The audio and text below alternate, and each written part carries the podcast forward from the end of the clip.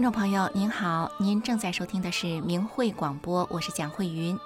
接下来的一个小时，由我陪伴您一起走入中华文化的精髓，领略修炼的世界。明慧广播的全部内容是取材于法轮大法明慧网，明慧网的网址是汉语拼音的明慧点 o r g。今天我们的第一个节目呢，仍然是我们告诉未来。在上周呢，我们了解到了法轮功的修炼者，为了让广大的中国人了解真相，不但自办媒体，而且还开发了各种突破网络封锁的软件，有效的让国内的民众可以看到外界的真实情况。而了解了真相后的民众，又是怎么样面对中共迫害法轮功这样一个现象呢？接下来我们一起收听《我们告诉未来》第十一集。慈悲与威严。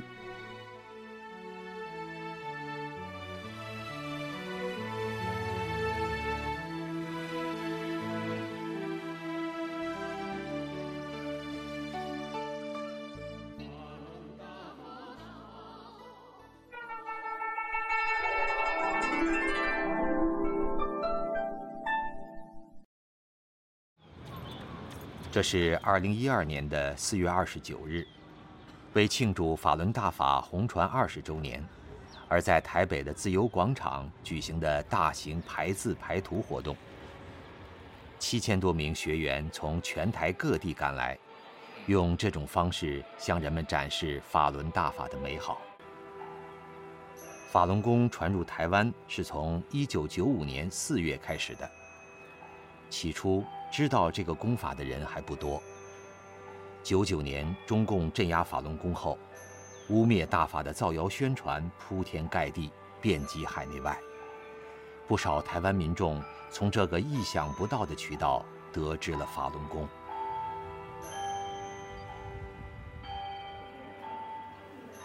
我们长期都知道，中共的媒体就是喉舌媒体，中共出来的这些消息，哈。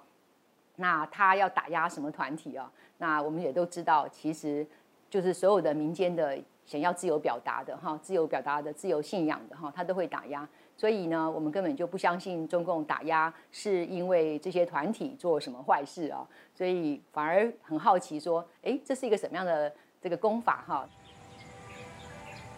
为了查明法轮功是否如中共喉舌媒体所说，台湾当局决定展开调查。台北市政府发布公文，指令各派出所的警察到社区了解法轮功。内湖区派出所的张永祥，也是参与调查的警员之一。我拿到公文，我就去我的辖区里面，刚好有一个里长，里长跟他太太跟他女儿啊，他们都有修炼法轮功，然后他们就给我很多资料啊。然后送我一本《转法轮》，看了以后觉得法轮功并不像中国大陆官方媒体所说的那一回事。其实法轮功是一种佛家的修炼法门。那当时我是一边抽烟一边在看，当看到这个第七讲永志师傅在讲抽烟问题的时候，然后我就突然觉得烟怎么很难抽啊？然后我想说，那应该是那个烟坏掉了，然后又开一包新的，然后又说哇更难抽，嗯，然后我就想到，哎，刚刚那个录影带好像有讲什么抽烟怎么样啊？哎，然后我就把它倒带，然后再再看一次，然后就看到李洪志师傅就说，哎，你再抽吧，你再抽不是滋味啊，哎，然后我就想说，哎，怎么师傅好像在讲我啊？然后我就从从那次以后就没有再抽烟。张永祥完成了上级交代的调查工作，自己也走入了修炼法轮功的行列。像张永祥一样，千千万万的台湾民众因为中共的镇压，了解了法轮功，并开始了修炼。全台湾三百多个乡镇市区，共有九百多个练功学法点。到二零一二年的时候，台湾的法轮功学员人数已达到数十万，修炼者涵盖大学教授、医生、律师、工程师、公务员、军警、士农工商等各阶层。我叫李正雄，我今年五十二岁，在军旅服务了大概二十八年的时间。这张是我呃十几岁的时候啊，我得了 B 型肝炎。修炼以后呢，我去买保险，然后这个保险说你有你有这个好像 B 型肝炎吧，你要去做健康检查，啊，他才能够保险。那检查完之后，那个卖保险的就偷偷来问我说：“哎，有人想问一下，就说你怎么样把 B 型肝炎治好？”哎，B 型肝炎是那时候我才知道哦，B 型肝肝炎因为练功之后不药而愈了。啊，基本上这个当时是没有没有什么特殊的方法可以可以把这个 B 型肝炎治好。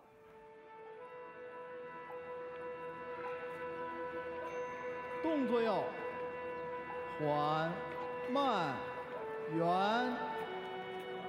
在同文同种的台湾，法轮大法福泽千千万万的百姓。可是，在中国大陆，中共当局用暴力和谎言。对法轮功学员进行全面的迫害，从最高学府到一般百姓，谁也逃不过黑云压顶般的厄运。九九年以后，学校就开始封杀法轮功了，就不许练功，不许在外面练功。然后，警察包括保卫处的都来找我。后来那就更不像话了，就像我们家门口每到敏感日期都有人站岗。不是警察，也就是便衣警察或者居委会的，这些人都在那站岗，守着你，看你什么时候出去，给你做记录啊，类似这样的事情。就两千年六月呢，在清华小树林练功点呢，我们又开始恢复集体练功。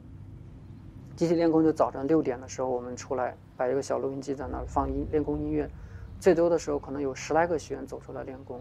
当时呢，很多行人在那观看，然后当然特务也看到了，然后他们马上报告。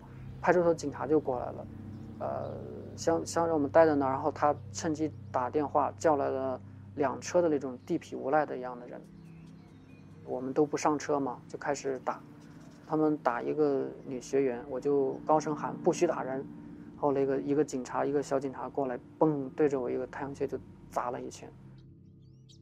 清华大学是中国最好的理工科大学之一，镇压一开始。中央处理法轮功问题领导小组负责人李兰清就在这里蹲点，以高额科研经费为诱惑，以罢免官职为胁迫，迫使清华大学高层积极参与迫害法轮功。在清华大学的学生、教授、教职员工和校友中，至少五人被迫害致死，一人被迫害成植物人。至少八十位清华大学的法轮功学员遭受强制洗脑、酷刑、劳教和非法判刑，最高刑期达十三年之久。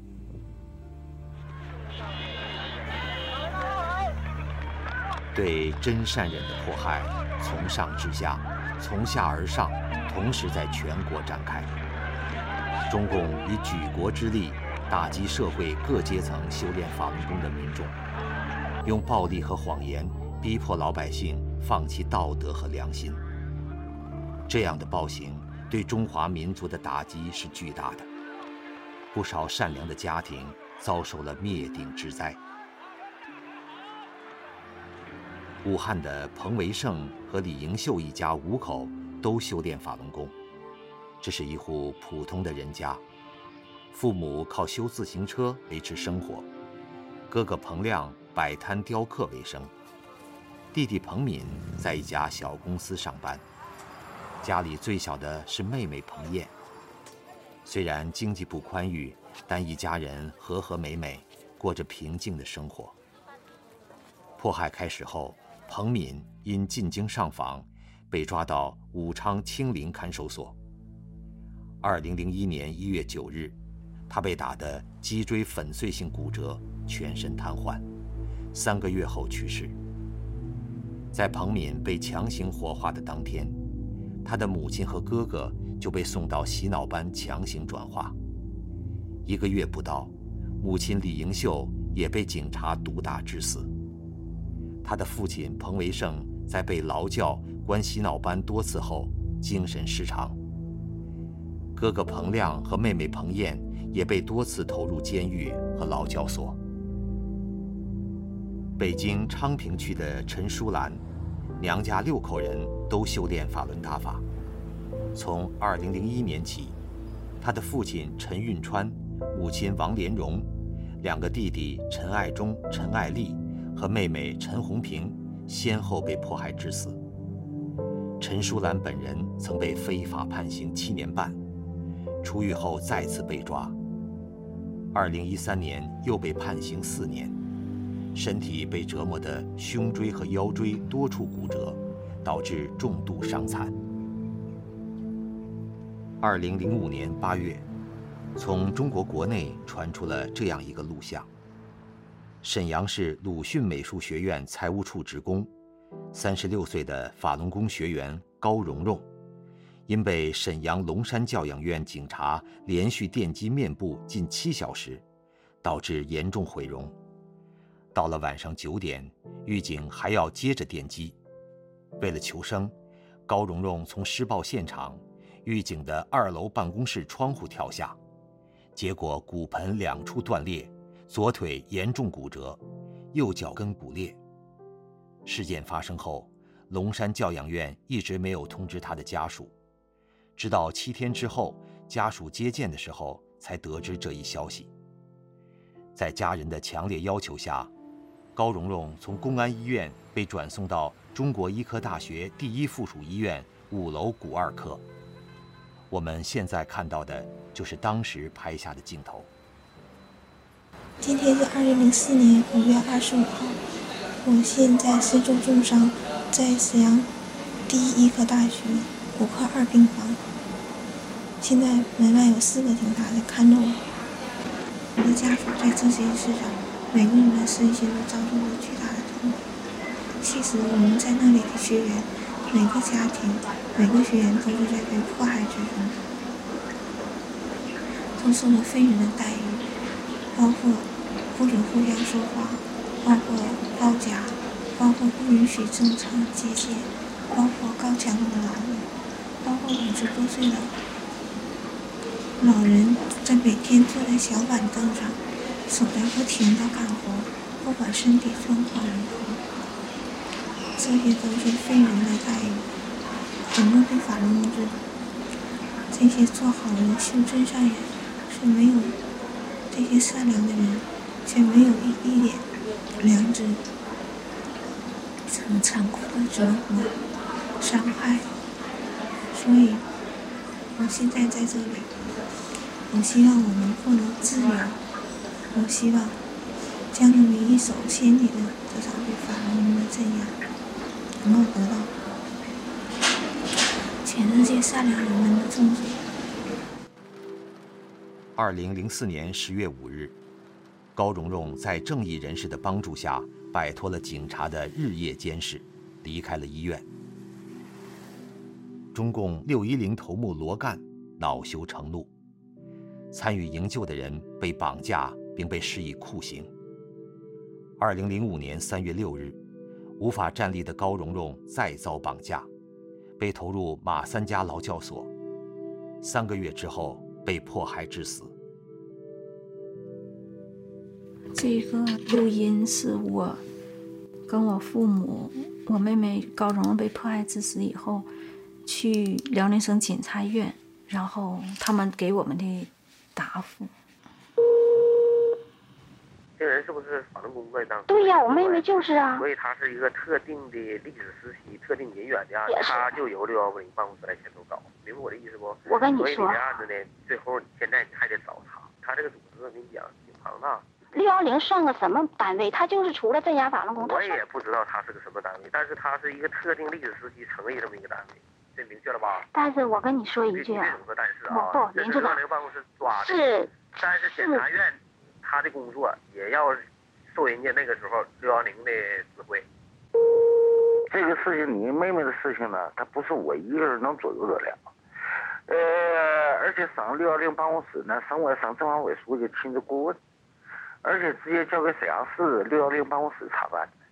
你现在叫我像一个省院的一个处长过问，呃，沈阳什么党委的事情，有那么过问的吗？不是，是这样。呃，我跟你说清楚，省委领导已经明确我们，因为我们和这个案子，不让我们干干预这个案子。可四六幺零主任说让我们找检察院呢。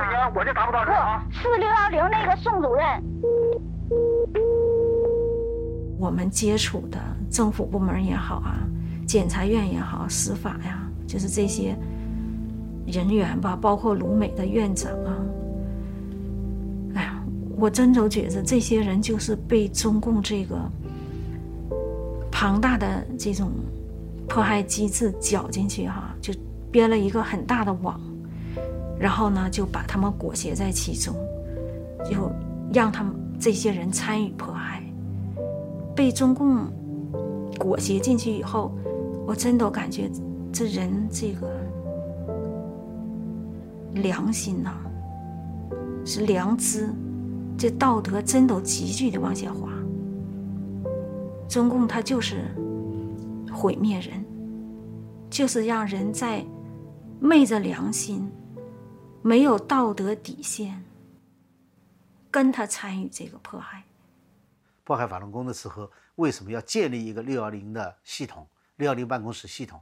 就是因为当时所有的法律都不能应用于法轮功，那么就当时的党魁江泽民呢，就决定用一个政治运动的方式来代替法律制裁，因为法律没法制裁，所以他就启动了一个政治运动。这个机构呢，就跟这个文革的时候中央文革小组的性质差不多，但是呢，实际上是有还有有一点区别。就中央文革小组呢，那时候实际上中国自己本来就没有法律，它就是一场政治运动，所以中央文革小组就是这个政治运动的领导。而在一九九九年开始迫害法轮功的时候呢，中国已经开始建立了一个初步的法律系统，而且确实是想向法治方向努力的。呃，所以六幺零办公室这个系统呢，它是完完整整的把中国刚刚建起的这个法律系统给彻底的破坏了。从九九年七月对法轮功的迫害开始以来，所有的单位、学校、街道，乃至家庭，都被要求参与转化法轮功学员的思想，逼迫他们放弃对真善人的信仰。六一零办公室订立极高的转化率要求，达不到要求就会集体受惩罚。单位和学校把不愿意放弃信仰的法轮功学员送进劳教所洗脑班，通过酷刑和强制洗脑手段来完成转化率的要求。与此同时，中共利用心理学研究，寻找更具欺骗性的手段。来控制法轮功学员的行为，迷惑他们的理智，以动摇和摧毁他们的信仰。就是劳教所的所有的管班儿，就是呃，从大队长到一般的干警，他们所有的人都经过心理学的培训，就是整个从早晨起来。一直到到夜里，我所有的行为、情绪状态，他们就是就都要详细的记录。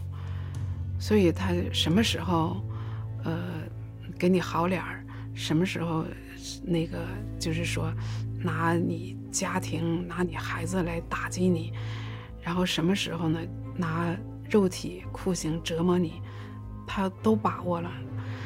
然后就开始对你进行，就是一天多少个小时的，就全方位的，就是让你的思想处于在他们的那种操控下，然后就强制的、强力的压进一种他们的那种观念，就是让你心里造成一种错觉，造成一种错乱。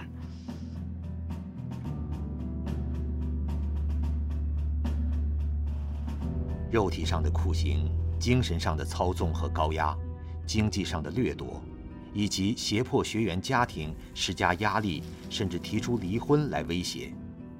中共的唯一目的，就是要从法轮功学员的心里把真善人抹去。他把这称之为转化。对于那些被迫在高压下转化的法轮功学员，中共有一整套的手段来扭曲他们的心灵。他们会逼迫被迫转化的人在所有人面前公开声明和法轮功决裂，咒骂曾给他带来身体健康和心灵回升的师傅，并全程录像存档。他们会逼迫他们骂人打人，不骂不打就不是真转化。被抓到那里去之后呢，警察呢拿着电棍，拿着手铐。是吧？天天上心给你转化，转化什么呀？这个信仰已经深到骨髓当中，深到血液当中了。你让我转化，转化成什么样的人？当时我们面对警察的时候也问：转化我什么？就是那个时候呢，当你当时看到这这个这一一场场一幕幕就被迫害的时候，我就就在思考，到底谁正谁邪？师傅传我们这部法的时候，没有要求任何人你们必须学，不学者不行。但是警察呢，把我们抓进来的话，拿着手铐、电棍，强迫我们来写这些东西，强迫我们转化，这是什么人能做得出来的？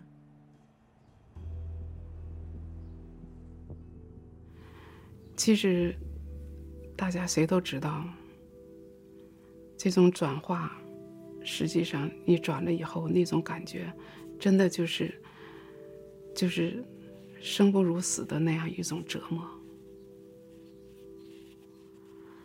所以，有的学员就在这种情况下就精神错乱了，就被逼疯了，因为他他明白的那一面，他知道他生命中最宝贵的，他灵魂中最宝贵的东西已经被活生生的接走了。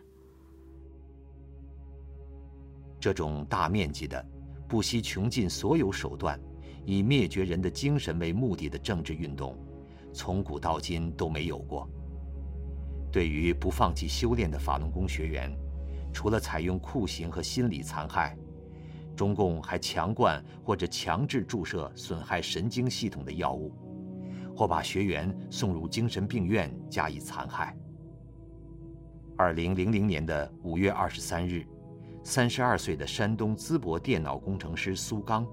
被警方拖进一家精神病院，医生每天两次给他注射大量长效破坏神经中枢的药物。八天后出院时，苏刚已无法正常饮食，他目光呆滞，表情麻木，肢体僵直。十天之后，这个原本健康的年轻人就因心脏衰竭而死亡。我记得我在就是很多年前看过就是一个关于泰坦尼克号的报道，当时的话呢有两个人给我印象是很深的，一个呢是梅西百货的创始人斯劳斯，我们知道他当时这个撞上冰山之后呢，他就拒绝上这个救生艇，他那么有钱是吧？然后的话呢还有一个人叫做雅斯特上校，这个人的话当时也是世界上的首富之一，他当时那个钱呢可以造十一艘泰坦尼克号。但是呢，他们都选择了和这个船一起沉没，为什么呢？因为他们觉得我们作为一个男人，我们要像一个绅士一样，他宁可把那些三等舱的一些妇女和小孩送到救生艇上，但是他们自己却拒绝上救生艇。我们可能会想，就是如果他们活着的话，能给这个世界创造多少财富？但是其实财富的创造是永永远没有止境的。重要是当他们就是决定牺牲的时候，他们留下了一种精神。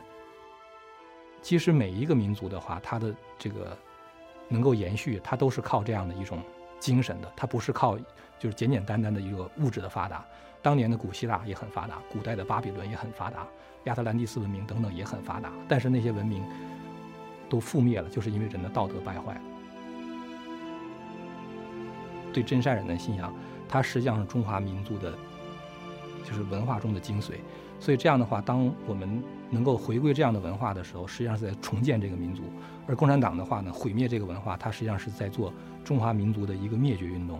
所以我想，就是这个我们不光要看到表面上这种暴力，就是对这个人的这种折磨和屠杀。更重要的，我们应该看到背后他对民族一个长远生存的这种影响。中共建政以来，发动了多次政治运动，不仅让八千万民众在和平时期死于非命，更是在中国人心中植下了深深的恐惧。从国家主席到平民百姓，中共要镇压谁都可以轻松办到。而这一次，中共要灭绝的是人们渴望返本归真的善性，要镇压的是放弃世间执着的修炼人。在似乎看不到尽头的苦难中，对大法和师父的坚信，让很多修炼人生出超越常人的智慧和力量，而且让周围的人亲身见证了大法的慈悲与威严。从我自己个人来讲，我总觉得，我要把大法的美好告诉世人，让世人也知道大法的美好。大法是被中共迫害的。可是，在监狱里面，他又他不允许我们跟犯人说话，啊，都有人就是紧紧跟着我的，看着的，是绝对不允许你说话。那我又怎么去告诉世人大法美好呢？最好的方法就是用我自己的行为，啊，用我自己的那种在大法中修成的那些美好的东西展现出来。给他们看，就像这种干活一件事情，你你在那干，不断的干，你也不觉得累，你也嗯，就是没有那种怨，也没有那种恨，啥都没有，就是很祥和的，就这这么这么干活。可是犯人他们都看在眼里面，他们私底下他们就去传，他们就去说，所以以致有时候我在跟犯人面对面，就是对面而走的时候。他们见到我的时候，他们都都对我都微笑，都跟我打招呼，啊，都点个头，你说好，都这样，每一个都这么客客气气，啊。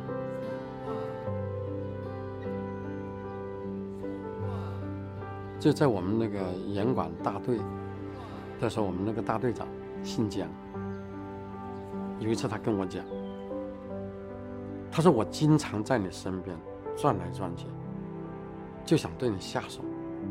狠狠地弄你一次，但是每到你身边转来转去的时候，他说我就下不了手，因为你太善了，我没法下手。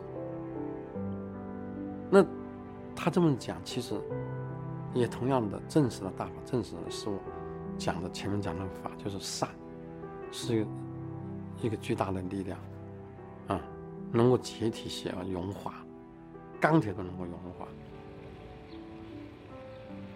我记得一次呢，就是有个叫刘世琴的阿姨，就被警察拽出去了，拽出去呢，然后打的用鞋底抽的，抽的这个脸呐，啊，整个人就变形了。当时我们就知道他拖出去的时候，这个人呢是他，回来之后呢就知道是这个人，但是从外在上一点也认不出来这个老人家了，就是人神共愤的一件事情哈。每个人呢就是不吃饭。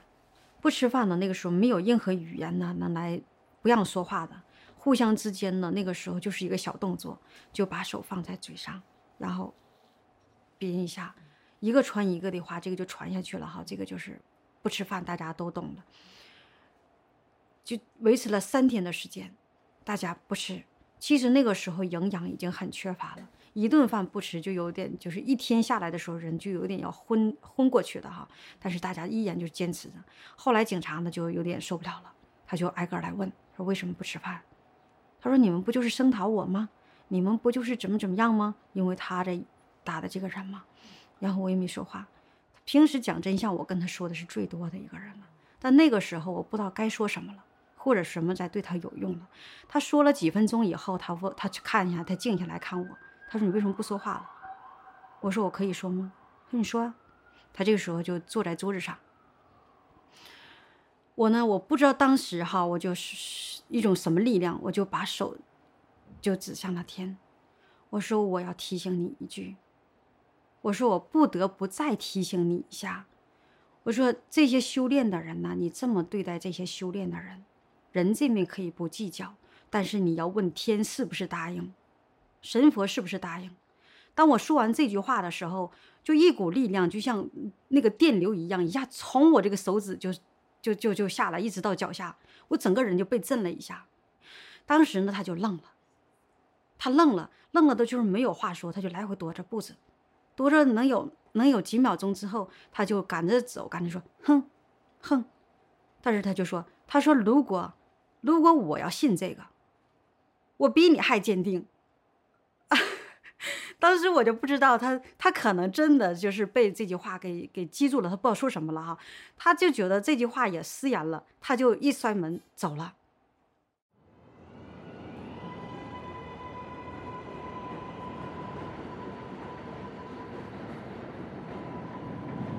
二零零一年的中秋节那天，他们就突然给我带到室外。然后呢，给我领到一个空屋里边，我就让我坐那儿，然后就他们就劈头盖脑的就就一顿拳头就朝我脸上砸来，我当时就一下子就给我打懵了，就整个脑袋都都给就砸的眼睛五官全部都变形了。完这个时候呢。他们集合的时间到了，他们就把我带出去了。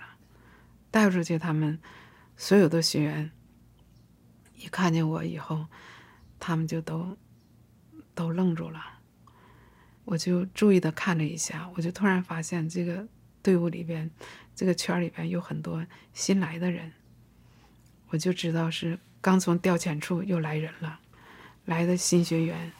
所以我就知道他们这么打我，就是。要以此来威慑其他的学员，让他们痛痛快快的转化。然后这时候他们跳舞的时候，就有一个学员很胆大，把我也拉起来了，然后让我跟他一块跳。然后他们在旋转的时候，就是伸出大拇指，就是用这种方式来鼓励我。然后我就告诉他们。要翻车，要让学员要动员，要要动员所有的学员全部翻车，人越多越好。翻车就是说，呃，宣布重新那个走回修炼，但是在劳教所里，我们就管它叫翻车。我虽然是不知道这个翻车的具具体时间，但是有一天，突然那个。呃，三大队的那个教学先，就是把我叫出来了，叫出来了，参加了一个学员的一个组。那是翻车之后，然后就等于是警察挨个去调查了解学员的那个那个翻车转化的情况。但是呢，我去的时候呢，听学员发言，他们完全都是正念。就是不承认媒体对，呃大法的那种定性，然后就是都表示了要坚定的修炼，就是嗯宣布原来的那个写的私书宣布作废。二零零四年一月十三日，李洪志师傅写下了这样一首诗：别哀。身卧牢笼别伤哀，正念正行有法在。静思几多执着事，了却人心恶自败。他还告诉他的弟子，法能破一切执着，法能破一切邪恶，法能破除一切谎言，法能坚定正念。在最艰难的环境下。法轮大法弟子用自己的行动证实着大法的超常，和宇宙特性真善忍的坚不可摧。而身处自由世界的学员们，用同样的坚定，日复一日、年复一年地向人们讲述着法轮功的真相。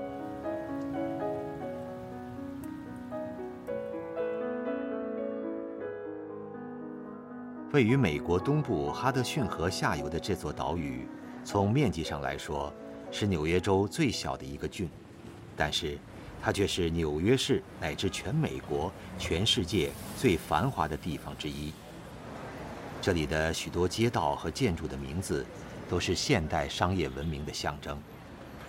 二零零四年七月底的一天，在这个标志着财富的著名大道上，第一次出现了这样的情景。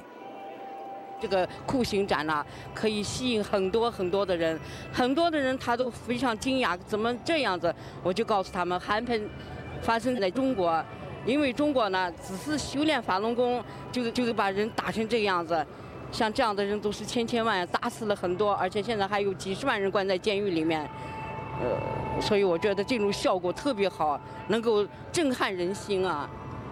在这个酷刑展做过做的过程中间呢，会碰到有些这样的，有的人问这样的问题，说你们的资金从哪儿来？那我跟他讲，我说，呃，相信我，因为我是修法轮功的，呃，我是修炼真善人的，我告诉别告诉你的都是真相，都是真实的事实。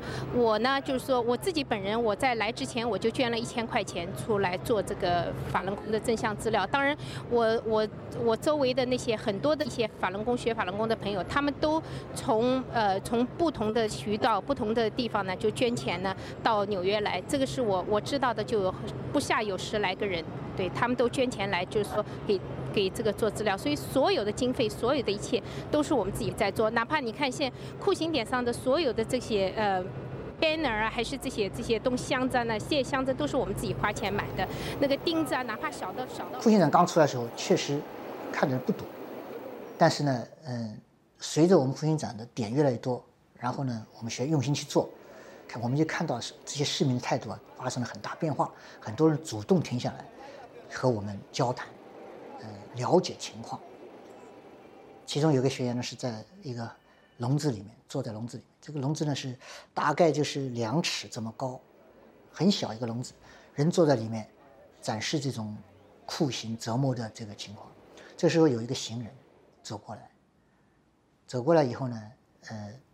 他看到这个情况呢，就是跪在这个笼子前面，啊，就是说，就是他觉得这个事情就是非常非常的震惊，然后呢，他就站起来，然后呢就走了。走了以后呢，他后来又回来，回来以后呢，他拿了一枝花，这个花呢，他就是给那个在笼子里面的学员，啊，这表表示啊，就是说他对学员的这个。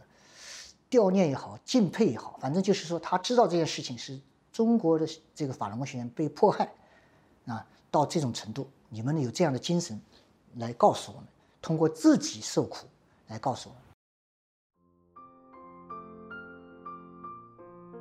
听众朋友，您正在收听的是明慧广播，欢迎您继续收听大型历史纪录片《我们告诉未来》。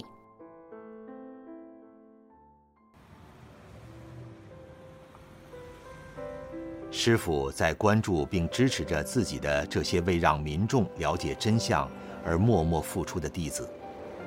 二零零四年十一月二十一日的纽约国际法会上，师傅说：“大家真的辛苦了，天气已经转冷，夏天大家在领馆、在街上及各个环境中讲真相、正实大法时，天气虽热，但还算过得去。”一到了天比较凉的时候，自然环境就会给大家造成一定的困难。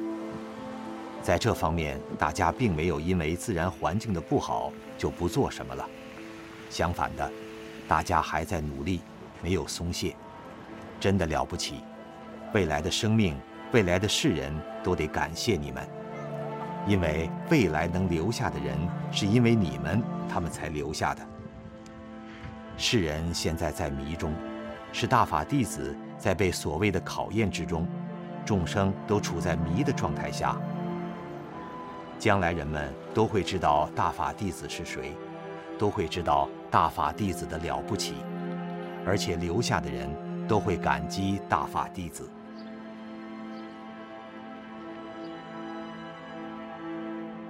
从二零零四年的夏天到二零零五年。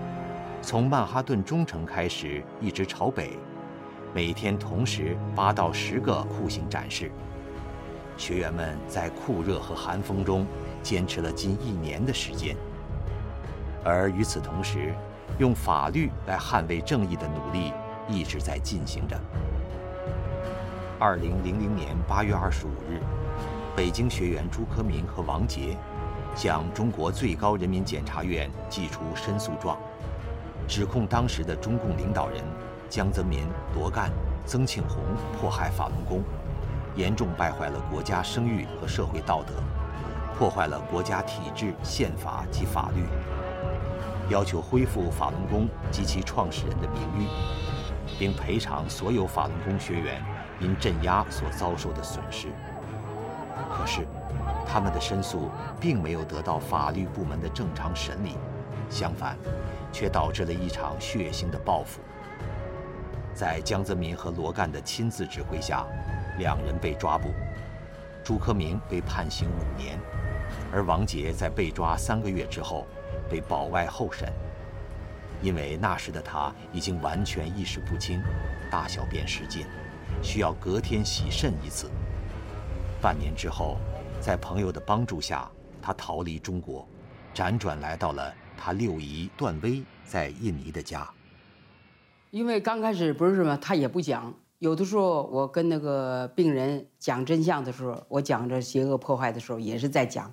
他说：“没我姨的事我姨不知道，什么都不知道。”我说：“王杰，你怎么回事啊？”就跟好像是，就是警察那地一样。我姨不知道，我姨什么都不知道，保护我，你知道吗？然后我就问他，他才你看看我这脚，看我这脚，都露骨头了。我就让他看那大法弟子受那刑啊，什么踩呀，什么拿那个那个牙签儿扎呀，我让他看那些东西。他说：“六一，我都受过，我都受过。”然后他就说，其中有几个大汉弄他的肩膀，先磕他身上，咔咔咔磕，然后拿关节又磕他前边，紧接着有一个人就拿着大那个手，咵砍他脖子。等他醒过，都一个一个多月了。他就没昏迷不醒，大小便全部失禁了。二零零一年六月十八日晚，三十八岁的王杰伤重去世。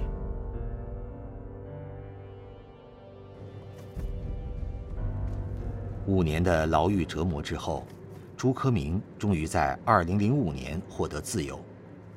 香港法轮功学员朱科明和傅学英在今天六月二十八日上午正式向香港二零零七年，在香港回归中国十周年之际，朱科明与另一名曾被中共迫害入狱三年的香港法轮功学员傅学英，再度向香港高等法院提告江泽民、李兰清及罗干，指控他们犯有酷刑、伤害、非法监禁、滥权等罪行。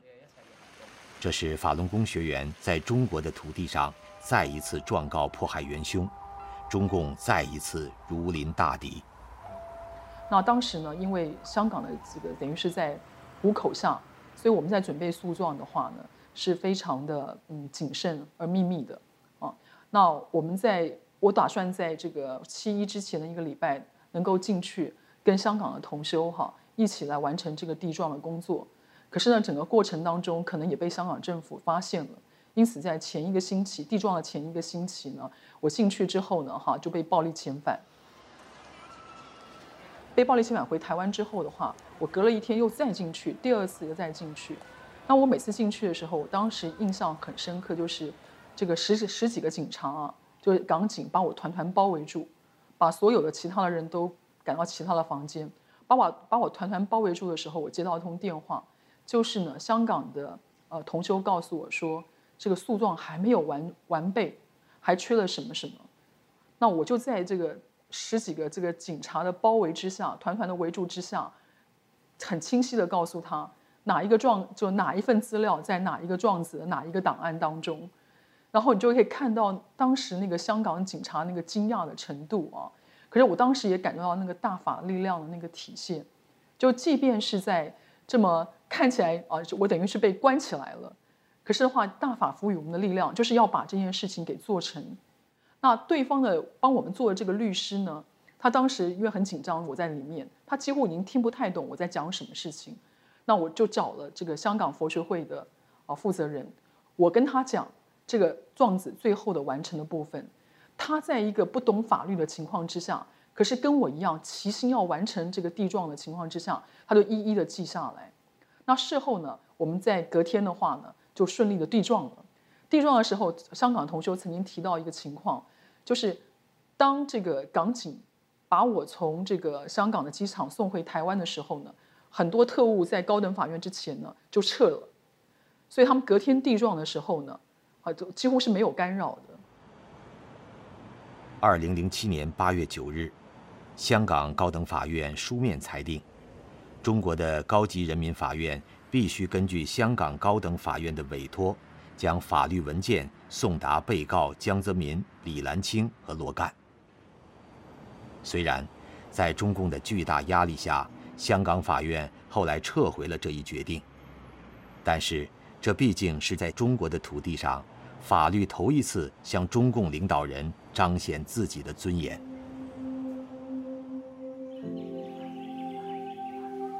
人类的法律毕竟是起源于对神的信仰，彰显的是不可侵犯、不可蔑视的天理。中国古代律法是从儒家的伦理衍生而来。而西方世界的英美法系起源于圣经的旧约全书。犹太人出埃及后，耶和华在西奈山上给犹太人先知摩西传十诫，成为西方社会法律的根源。对于严重迫害人权的罪行，在国际法中有一个重要的原则，就是普遍管辖权。任何国家的法庭都有权追究犯有严重侵犯人权的个人的法律责任。从2002年起，法轮功学员就开始在国际法庭上控告迫害法轮功的元凶和积极参与迫害的官员。其中的第一例是2002年10月22日的芝加哥诉江案。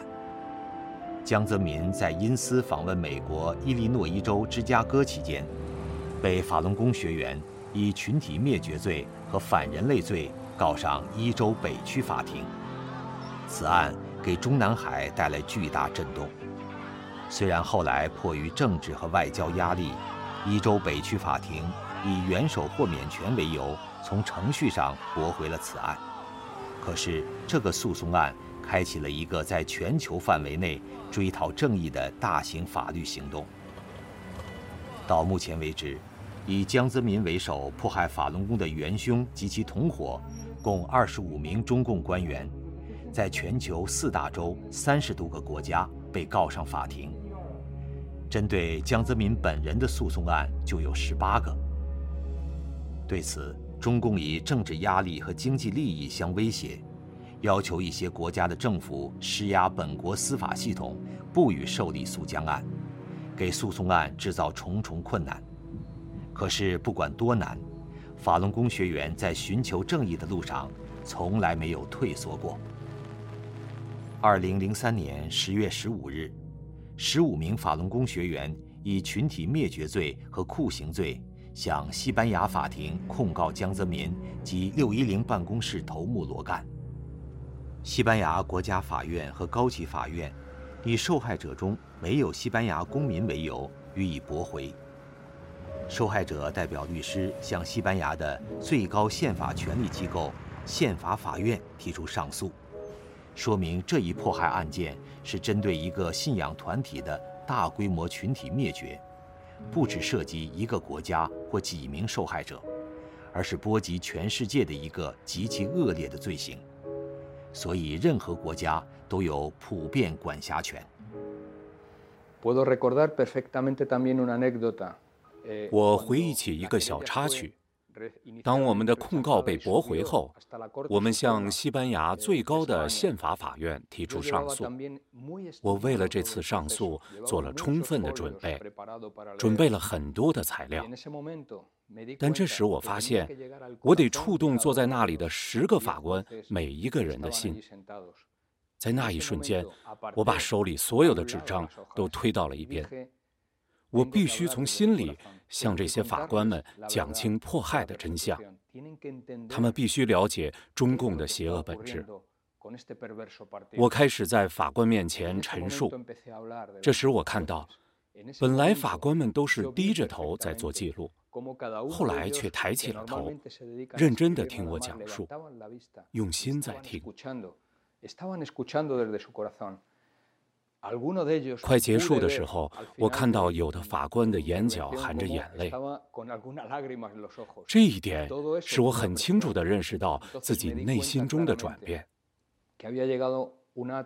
以前犯的错误是在司法面前，我忘了自己首先是一个大法弟子。律师只是我在常人中学到的一个技能。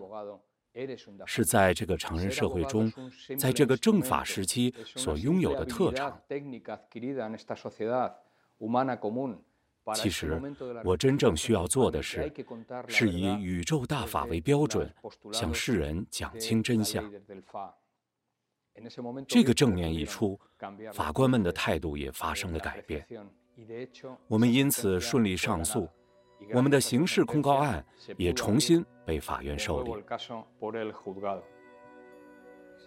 西班牙宪法法院裁定，受害者的国籍不应该成为限制国际司法权、打击群体灭绝罪或国际人权罪行的借口，并特别强调，必须由其他国家司法程序的介入才能停止这场群体灭绝，因为在中国国内是没有可能。对如此严重侵犯人权的罪行进行调查的，由此，西班牙国家法庭正式受理诉江案。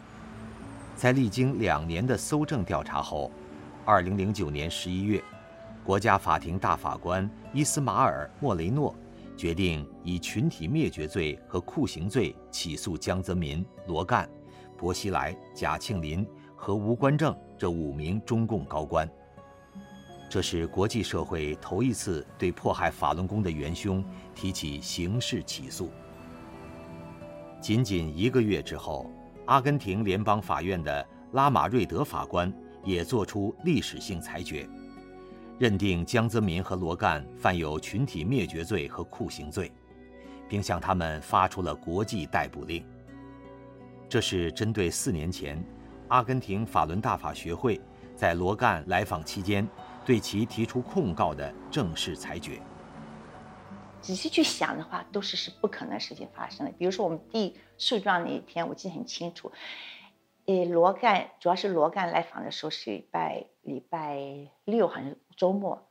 那我们找到这律师，他你他可肯给我们通宵的赶这个诉状，也是不简单的。更何况第二天，因为他不是刑事律师，就送到他的朋友心里去，就是就是检查怎么写的对不对。到时候到我们手回来已经十一点半了，啊，十一点四十快十二点。那法院是到一点钟结束结案。这个案子不进去的话，罗干不晓得还待几天，罗干说不定第二天走掉了。所以我们必须要在阿根廷时候把这案子递进去。我们就计程车赶，他完了案子拿回来还得去另外重打重印，这样又经过一段时间，大概到一点差吧一刻我们才能出门。那虽然法呃律师的办公厅离法院不太远，可是要坐计程车，而且中午的时间。塞车，我就觉得已经赶不上了。而且经过希尔登饭店，刚好是罗干住的饭店，那时候已经一点了。我看讲一点了，我说这是已经递不到了。结果再走了五分钟、十分钟，到了法院，表还是一点，差一分。我们进去时候，他差点关门前，我们递进最后一个案子。所以这就是说，这个表好像时间停止在，让我们能感到，这是一个第一个奇迹。当时没有觉得，可后来想想。不对，那是一点钟，到那还是一点钟，所以这是一个很简单一个小例子。那这样子例子太多了，所以我是说，不是我们大法弟子，这是我们这我们的功劳。这功劳真是有人在在在做，才会发生这种奇迹的。在四年的调查过程中，拉马瑞德法官发现，罗干的上级原本不在被告之列的江泽民是对法轮功进行迫害的首恶，因此也将其列入被告。一并予以审理。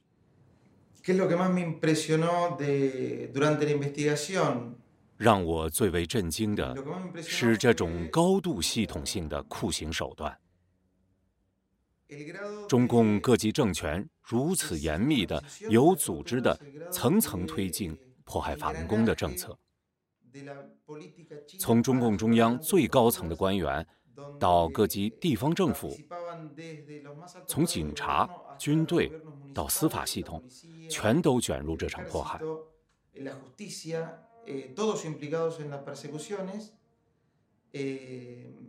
同样让我难忘的是法轮功学员对信仰的坚定。有时他们不得不离开他们的家庭，放弃他们所拥有的一切，所有的一切，甚至生命，来维护他们的信仰。最令我难忘的是那些酷刑的直接受害者，他们亲口讲述的自己的亲身经历。对他们来说，肉体上的折磨不是最可怕的，他们所感到的最刻骨铭心的痛苦，是他们被强迫放弃自己的信仰。在历史性的裁决之后，中共使馆不断向阿根廷政府和法院施压，要求了结此案。不久，拉马瑞德法官被迫辞职，执政党有意安排的法官上任后撤销了国际逮捕令，并以证据不足结案。阿根廷法轮大法学会随即提出上诉。在不懈的努力之下，阿根廷刑事高等法院。于二零一三年四月十七日作出裁决，重新审理中共前党魁江泽民和六一零头目罗干对法轮功修炼者所犯下的群体灭绝罪。从二次大战之后，我们都知道，这个对于违反这个国际刑事法和国际人权法的这种重大的罪犯，无论你是不是国家的领导人，从法律上面来讲是可以追诉的。我们也都知道，这个王子犯法与庶民同罪，因此，念法律的人来追究一个元凶的责任是天经地义的。可是呢，我们并没有想到，就是说，法律归法律，可在实际的国际政治的影响之下，面对一个独裁者要追溯他，竟是如此困难。而面对一个。强国的一个大国的独裁者，我们这些律师几乎是在挑战不可能的任务。也在这个过程当中呢，我们才发现，这个不可能的任务是因为我们正在面对二十一世纪最大的人权灾难，而且是一场前所未有的邪恶迫害。但是我们在这十多年过程当中，从来没有放弃过。我觉得这个过程本身。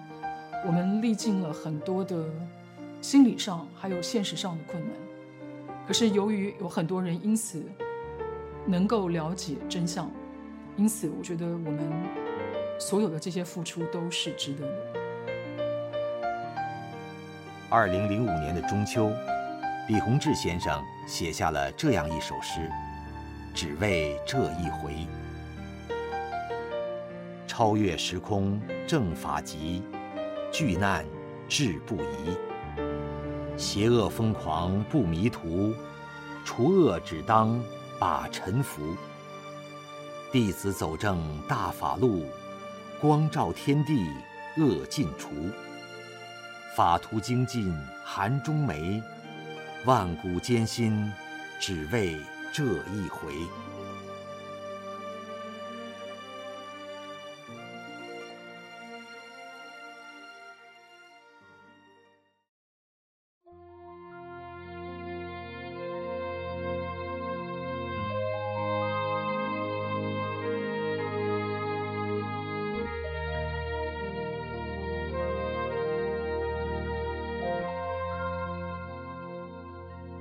听众朋友，今天的明慧广播就到此结束了。